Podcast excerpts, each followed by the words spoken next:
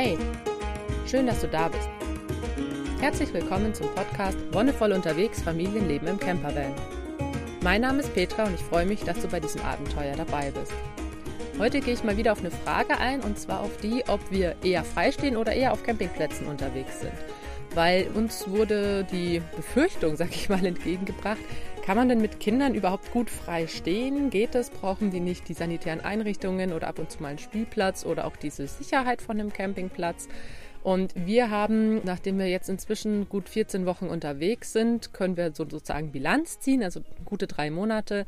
Wir sind fünf Tage auf einem Campingplatz gestanden, zwei Tage bei einer Jugendherberge, wo wir auch die sanitären Einrichtungen nutzen konnten, so Art Stellplatz. Und den Rest der Zeit waren wir entweder unterwegs und sind freigestanden oder eben noch bei anderen Familien, wo wir dann zwar im Bus geschlafen haben, aber zum Beispiel das Haus der Familie mitnutzen konnten, dass wir da eine Toilette hatten oder eine Dusche oder eine Küche oder sowas. Und zusammengerechnet kann man sagen, dass wir jetzt acht Wochen komplett freigestanden sind und sechs Wochen unterschiedliche Plätze hatten, die einem Campingplatz oder einem behausten Platz gleichkommen. Und ja, wie ist mein Fazit? Also die überwiegende Zeit, die acht Wochen, die wir freigestanden sind, war auf jeden Fall cool. Ähm, es gab, wie gesagt, die Befürchtungen von wegen, kann man das mit Kindern machen, vor allem wenn wir keine Dusche haben. Man muss ja schon ab und zu duschen. Wir haben da für uns eine ganz gute Technik gefunden oder ein ganz gutes Prozedere. Man kann die normale alltägliche Hygiene super im Bus erledigen. Wir haben fließend Wasser, wir haben die Toilette, klar, wir haben keine Dusche, aber man muss sich auch nicht so häufig duschen. Das ist ein Irrglaube, der sich irgendwie in der westlichen Gesellschaft so eingeschlichen hat, dass man jeden Tag duschen müsste. Das ist Quatsch. Also das ist tatsächlich eher schädlich, nicht nur für die Umwelt, sondern auch für die, das Hautklima und für den Körper. Das jeden Tag zu duschen die natürliche Schutzschicht des Körpers zerstört. Also der Körper hat eine körpereigene Schicht, die, die oberste Hautschicht auch so ein bisschen, die sich immer wieder regeneriert von neuem. Ne? Das sind Hautschuppen, die sich dann lösen. Und klar sollte man die ab und zu mit bisschen Wasser auch abwaschen oder sollte man dafür sorgen, dass es sich besser löst. Aber jeden Tag ist deutlich zu viel. Also da gibt es sehr viele Studien dazu, die belegen, dass eine tägliche Haar- oder Körperwäsche unnötig ist, dass das keinen Benefit hat gegenüber einem zwei-, drei- oder viertäglichen Rhythmus. Was jetzt das Allerbeste ist, das denke ich, kommt auch ganz von deinem Hauttyp oder von deinem Körpergefühlstyp ab. Also es gibt Menschen, wie mein Mann, die finden Duschen einfach sowieso ziemlich ätzend, in Anführungszeichen. Also notwendiges Übel, mein Gott, muss man halt machen. Es gibt Menschen wie mich, die finden das eigentlich total schön und die würden auch öfter duschen, wenn es geht. Das hängt, wie gesagt, ganz viel davon ab, wie man lebt. Es gibt Menschen, die schwitzen einfach ultra viel und die finden es dann sehr eklig, wenn sie dann irgendwie verschwitzt ins Bett gehen müssen. Ich bin tatsächlich auch ein Mensch, ich schwitze relativ viel, aber deswegen sind wir ja auch in den Norden gefahren, um den Sommer ein bisschen kühler zu haben. Und hier merke ich einfach schon auch diese Erleichterung, dass es echt um einiges schöner ist. Was ich natürlich auch für mich sagen kann, dass ähm, dadurch, dass ich ein Typ bin, eher, ich sag mal, hitzig, sprich eher mehr Körperwärme habe als, als notwendig, dass ich mich auch gerne abkühle, auch wenn es eben draußen heiß ist. Ich kann ohne Probleme eben auch mal in den See hüpfen oder mich an einem Fluss waschen oder sowas. Da hat mein Mann zum Beispiel eher die Probleme. Und das ist halt beim Freistehen was, da ist es in Schweden oder gerade in Skandinavien super schön, dass wir fast immer in diesen acht Wochen, die wir freigestanden sind, ich würde sagen, zu 99 Prozent an einem Platz waren, der von irgendeiner Art von Gewässer umgeben war. Sei es ein Fluss, sei es ein See, sei es das Meer. Und das Schöne an Skandinavien ist auch, dass wenn du an einem Fluss oder an einem See stehst und je weiter nördlich du kommst, desto eher ist es auch so, dass es wirklich super klares, sauberes Wasser ist. Das kannst du nicht nur trinken, sondern da kannst du dich wirklich auch super gut waschen. So habe ich das für mich gemacht und komme damit sehr gut klar. Wie ist es jetzt allerdings mit den Kindern? Die sind lustigerweise eigentlich total die Warmdusche im wahrsten Sinne des Wortes. Also die mögen es wirklich schön warm, muckelig, deswegen ist so ein kalter Fluss oder See nicht immer das Richtige. Aber auch gerade an so heißen Tagen, die wir auch hatten, springen sie auch super gern mal in den See rein oder in den Fluss. Und gerade unsere jüngst, unser jüngstes Kind, die ist jetzt ein Jahr geworden, die ist total die Wasserratte. Der ist es scheißegal, wie kalt oder wie warm es ist. Wenn die eine Pfütze sieht, dann krabbelt die da rein. Und das ist das, wenn man das spielerisch verpackt, wenn man nicht sagt, hey, jetzt gehen wir duschen oder jetzt gehen wir uns waschen, dann ist es was, was die Kinder, wenn das spielerisch aufbereitet wird, eher machen. So, okay, jetzt ziehen wir mal die Hose aus und gucken mal, wie kalt es ist. Und jetzt gucken wir mal, wie weit wir da reingehen können. Und jetzt gucken wir mal, wer es ein bisschen länger aushält. Oder jetzt nehmen wir mal die Arme noch mit rein. Oder wir waschen die Arme einfach mit dem Wasser, dann waschen wir das Gesicht ein bisschen, rubbeln uns das Gesicht ab Und rubbeln ist zum Beispiel immer was, was super gut ist. Wenn du merkst, okay, das ist irgendwie tatsächlich noch ein bisschen zu frisch, dann kannst du, indem du deinen Körper abrubbelst, immer noch für eine zusätzliche Wärme sorgen. Das machen zum Beispiel Leute, die morgens kalt duschen, auch ganz häufig, dass die sich dann ganz, ganz, ganz, ganz, ganz feste abrubbeln beim Duschen. Mit der einen Hand rubbeln sie sich die andere Hand oder den anderen Arm und mit den Füßen rubbeln sie sich die Beine. Und dieses Rubbeln sorgt für eine erhöhte Blutzirkulation und dadurch führt es natürlich auch zu einem wärmeren Körper einfach, weil das Blut besser zirkuliert, weil der Körper durch das Rubbeln auch aufgewärmt wird. Klar gibt es auch noch sowas wie Reibungswärme. Und das funktioniert mit den Kindern auch erstaunlich gut, wenn man das eben so spielerisch verpackt. Wenn man sagt, so, wir müssen jetzt duschen, sind sie eher so, äh, wir sind auch ab und zu mal in Schwimmbädern unterwegs. Das ist einfach was, was wir selber gerne möchten, was wir schön finden. Und vor allem machen wir das mit den Schwimmbädern auch, weil unsere Kinder kurz davor waren, schwimmen zu lernen, als wir noch in Deutschland waren. Und es war halt super schade, dass dann mit Corona erstmal alles dicht gemacht wurde, wir nicht mehr ins Schwimmbad konnten. Und dass dieser Lernprozess da quasi behindert wurde. Und wir haben jetzt hier die Chance, dass wir das wieder aufgreifen. Deswegen sind wir tatsächlich so, ich würde mal sagen, einmal die Woche im Schwimmbad. Und wenn du im Schwimmbad bist, dann duschst du dich da sowieso. Also deswegen ist das überhaupt kein Ding. Und dieses einmal die Woche im Schwimmbad ist für uns auch eine ganz wichtige ja, Routine. Einerseits für die Kinder, dass die weiter schwimmen und tauchen üben können. Und andererseits ist es natürlich auch für eine richtig schöne warme Dusche schön, also für uns jetzt als Erwachsene. In Schweden oder Skandinavien, wahrscheinlich generell, ist es auch toll, dass es in fast jedem Schwimmbad auch immer eine Sauna gibt. Das heißt, du kannst dich nicht nur duschen, sondern auch noch saunieren. Jetzt gibt es natürlich Stimmen, die sagen, naja, aber wenn man auf einem Campingplatz steht, dann hat man auch Dusche und vielleicht sogar eine Sauna dabei und dann kann man das doch auch viel entspannter machen. Vielleicht, also bei uns war es so, auf den Campingplätzen, wo wir waren, da hatten wir natürlich die sanitären Einrichtungen genutzt, aber es ist sehr typabhängig, ob man damit gut zurechtkommt oder nicht. Die Duschkabinen sind manchmal klein, manchmal kann man das Wasser nicht so gut in der Temperatur einstellen. Wir waren auf einem Campingplatz, da konntest du nur sauheiß oder saukaltes Wasser haben. Und das ist halt auch ungünstig. Und deswegen, klar ist ein Campingplatz immer was Cooles, wenn man eben sowas wie einen Spielplatz mit dran hat. Aber wir sind da auch ab und zu in Städten unterwegs und gucken da nach einem Spielplatz und sowas.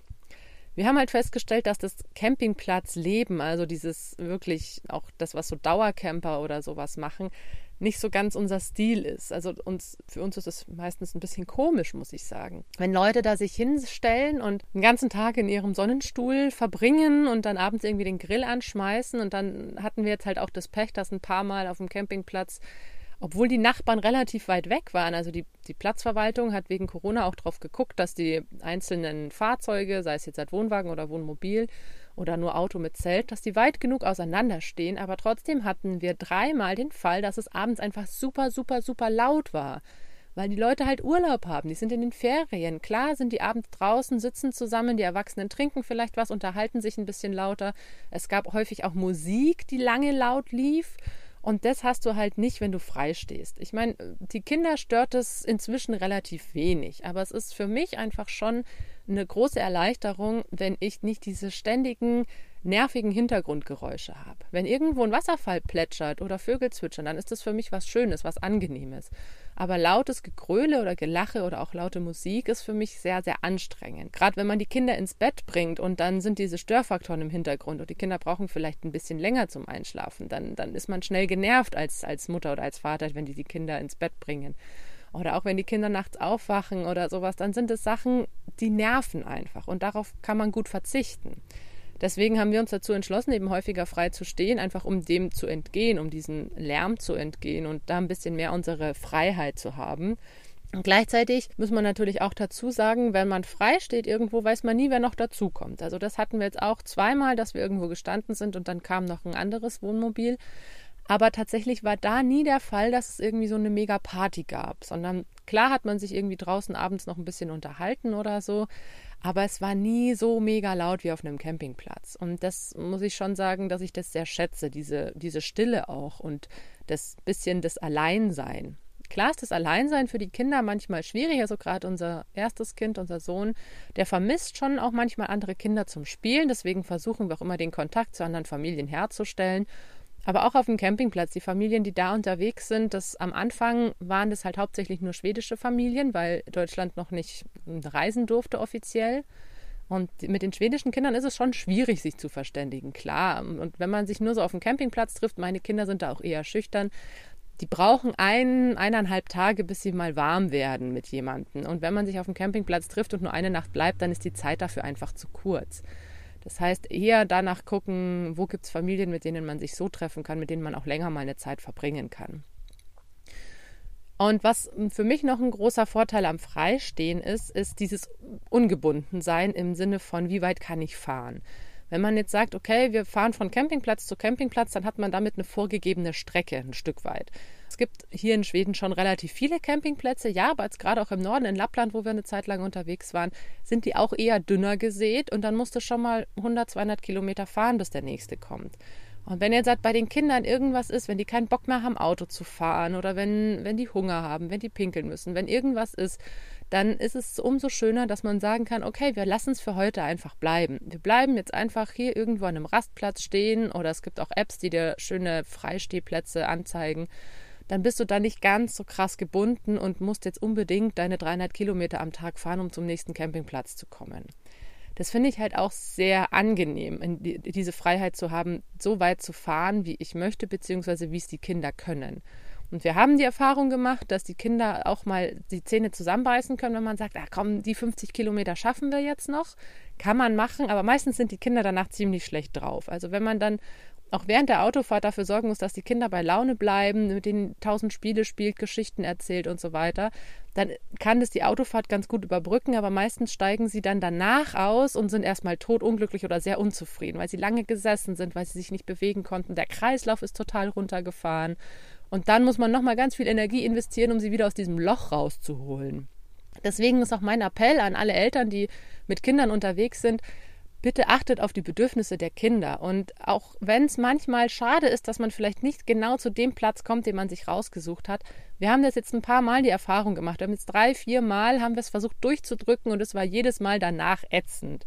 Und deswegen machen wir das jetzt nicht mehr. Wir sagen jetzt, nee, komm, okay, dann lass uns einfach den nächsten Platz nehmen, den wir finden und gut ist. Weil meistens ist es dann wirklich für alle Beteiligten das Beste, wenn man darauf hört und wenn man dann nicht so viel schafft. Ich habe das in einer anderen Folge schon erwähnt.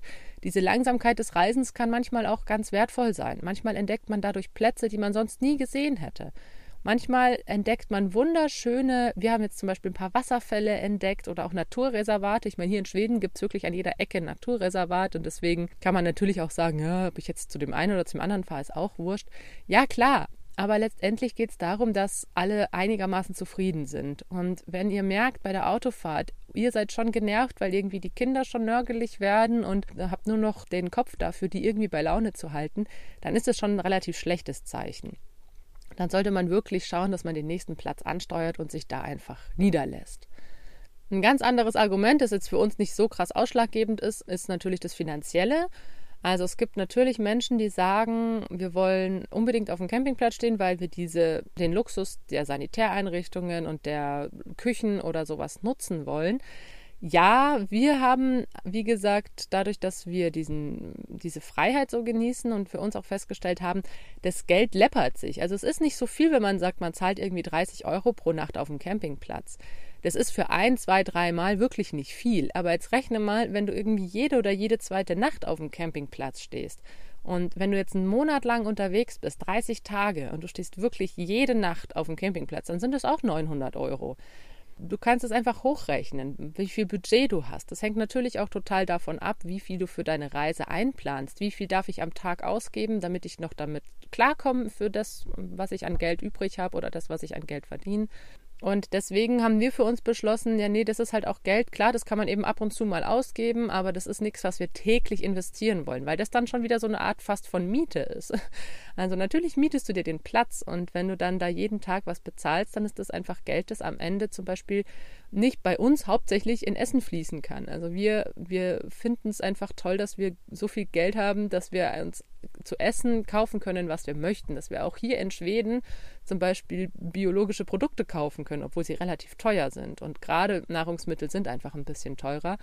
Das ist immer die Frage, wofür möchte man es investieren? Was ist einem wichtig? Wenn du sagst, nee, ich stehe lieber auf einem festen Platz, ich stehe lieber irgendwo, wo ich in Anführungszeichen sicher bin und meinen Komfort habe und verzichte dafür auf, auf frisches Obst und Gemüse, dann kann man das natürlich auch machen. Das ist, wie gesagt, eine ganz eigene Entscheidungsfrage. Einen Punkt gibt es, wenn wir zum Beispiel, also es gibt einen konkreten Punkt, wo wir sagen, jetzt müssen wir mal den Campingplatz ansteuern. Und zwar ist es, wenn wir Wäsche waschen müssen. Denn interessanterweise ist es mit den Waschsalons in Schweden nicht so gut bestellt. Ich weiß nicht genau warum. Es gibt in Stockholm welche, es gibt in Göteborg welche, es gibt in Malmö welche und dann wird es schon, schon sehr dünn. Also dann haben wir tatsächlich, ich glaube, nur noch in Jönköping mal einen gesehen. Einen. Und das war's. Also kleinere Städte haben keine Waschsalons, soweit ich sehen kann. Vielleicht suche ich nur nach dem falschen. Also falls du totale Insider-Tipps hast, wo man in Schweden noch die Wäsche waschen kann, wenn man unterwegs ist, dann freue ich mich total, wenn du mir das sagst, weil ich bin hier gerade ein bisschen überfragt. Das heißt, wenn wir Wäsche waschen müssen, dann fahren wir auf jeden Fall zu einem Campingplatz, weil es eben nicht anders geht. Also wir haben jetzt auch schon ein paar Mal im Fluss die Wäsche gewaschen. Das ist dann was, was wir, wofür wir ein, zwei Tage einplanen müssen tatsächlich. Einfach das Waschen an sich dauert eine Zeit und natürlich auch das Trocknen. Und das Schöne an einem Campingplatz ist, dass wenn die eine Waschstube haben, meistens auch einen Trockner haben. Das heißt, du kannst da wirklich am einen Tag die Wäsche waschen und dann den Trockner schmeißen und am nächsten Tag wieder weiterziehen. Wir waren jetzt seit zweimal an Plätzen, wo wir auch die Wäsche im Wasser, im Fluss gewaschen hatten, was manchmal, also bei den Klamotten meines Mannes und mir, ganz gut geht. Bei den Kinderklamotten ist es, wenn die halt richtig krasse Flecken haben, mit dem kalten Wasser manchmal einfach nicht genug. Das heißt, du müsstest dann Wasser kochen. Das habe ich auch einmal gemacht, dass ich Wasser gekocht habe und die Wäsche warm gewaschen habe. Dann gingen die Flecken auch ganz gut raus. Das ist natürlich auch wieder ein größerer Aufwand. Wenn du keinen Stress hast und so, dann ist das was, was man super gut machen kann. Das im Flusswaschen hat für uns sehr gut funktioniert. Wir haben ja auch extra die, die Wäscheseife, die, also das, was ich jetzt in meiner Recherche herausgefunden habe, so das Beste ist, was auch die Umwelt am wenigsten belastet. Das ist die Wäscheseife von Savion die ist so gut biologisch abbaubar, dass man das auch wirklich machen kann, wenn man das eben nicht jeden Tag macht. Also ich meine, klar, die Menge macht das Gift. Wenn man das irgendwie einmal in, in zwei Wochen an einem Fluss macht, dann ist das kein Stress. Das heißt, dass wir da den Luxus tatsächlich uns gönnen, wenn wir sagen, boah, wir müssen Wäsche waschen und wir haben eben keinen Bock, das im Fluss zu machen, dann machen wir das in der, in der Wäschestube von einem Campingplatz. Außerdem, dadurch, dass wir unser drittes Kind ja auch abhalten und mit Stoffwindeln wickeln, wenn diese zwei, drei, vier Stoffwindeln am Tag dann vollgepieselt sind, dann finde ich es auch schön, die ab und zu mal auszukochen. Und das kann ich halt mit meinen beschränkten Mitteln hier nicht so gewährleisten. Klar kann ich auch hier im Bus das Wasser heiß machen und dann die Windeln darin einweichen, aber ich kann die Temperatur nicht so gut halten. Und vor allem ist es ein sehr hoher Energieaufwand, den du damit hast. Wenn du ein Kind hast, also keine Kinder mehr im Wickelalter hast, dann ist das alles ein bisschen einfacher. Ich meine, die machen sich trotzdem super dreckig. Es ist immer erstaunlich, wie dreckig die Klamotten der Kinder sind. Aber das gehört dazu. Man ist fast den ganzen Tag draußen. Man spielt, man erkundet, man klettert durch die Bäume, durch die Felsen. Da werden die Klamotten einfach dreckig. Und deswegen sage ich da halt auch, okay, ab und zu mal auf dem Campingplatz, um die Wäsche ordentlich und gründlich und warm zu waschen. Das ist eine Erleichterung, die ich mir dann gern gönnen möchte. Und deswegen ist mein, also mein persönliches Fazit von diesen 14 Wochen, die wir unterwegs sind und die wir jetzt zeitweise auf Campingplätzen, zeitweise freistehend verbracht haben, ist, dass es die Mischung für uns macht, dass wir wirklich drei Viertel der Zeit sehr gut und gerne frei stehen, dass wir diese Freiheit genießen, uns einen Platz zu suchen, wann immer wir wollen, wo immer wir wollen, solange es kein Nationalpark ist und dass wir da in Schweden auch einfach diesen Luxus haben, immer Zugang zu frischem, leckerem Wasser zu haben und wenn man an einem See ist oder so zum Beispiel auch immer eine Feuerstelle da hat. Dass die Leute da auch wirklich gut ausgestattet sind. Wenn man dann eben mal sagt, boah, nee, jetzt hätte ich doch irgendwie gerne mal eine schöne heiße Dusche oder ich möchte eben gerne mal die Wäsche waschen oder was auch immer, dann kann man sich ohne Probleme einen Campingplatz suchen, ohne das irgendwie so zu einem ähm, täglichen Ritual werden zu lassen, von Campingplatz zu Campingplatz zu fahren. Das ist halt das, was wir für uns festgestellt haben. Wie gesagt, das hängt ganz stark von den Bedürfnissen ab. Was ist dir wichtig? Worauf legst du Wert? Und worauf kannst du auch vielleicht nicht verzichten? Wenn du wirklich jeden Tag oder jeden zweiten Tag deine warme Dusche brauchst, dann musst du entweder den Bus so ausbauen, dass das möglich ist, oder dann doch die Campingplätze aufsuchen. Und es ist einfach bei einer Familie auch schwierig, alle Bedürfnisse auszuloten. Wir sind jetzt zu fünft und wir müssen fünf Bedürfnisse unter einen Hut kriegen. Und die Art und Weise, wie wir es momentan machen, ist eine, wo es relativ gut klappt. Klar gibt es immer mal Tage, wo irgendwas nicht passt, aber im Großen und Ganzen zu 90 Prozent sind wir zufrieden mit der Art und Weise, wie wir hier unterwegs sind. Und wenn ihr merkt, wenn ihr unterwegs seid, okay, bei irgendwem passt es gerade nicht, dann geht da ins Gespräch und man kann auch mit Kindern schon gut drüber reden. Also gerade mit unserem Sohn, der jetzt bald sechs wird, mit unserer Tochter, die jetzt vier ist, das sind, das sind Kinder, das sind, ist ein Alter, wo Kinder schon einigermaßen, wenn man ihnen die Chance gibt und wenn man ihnen ein bisschen die Hilfe an die Hand gibt, wie fühlst du dich denn gerade? Was brauchst du denn? Wenn man da ein bisschen die an die Hand nimmt, dann kommt man auch ganz schnell drauf, okay, das war heute einfach zu viel Autofahren. Das war heute zu viel dumm rumsitzen im Auto und wenig draußen sein. Dann machen wir morgen weniger Strecke, ganz einfach. Damit hoffe ich, dass du für dich und deine Familie einen guten Weg findest zwischen dem Freistehen und dem Campen, dass ihr schöne Plätze findet vor allem auch, wo ihr stehen könnt und dass ihr alle einigermaßen zufrieden seid.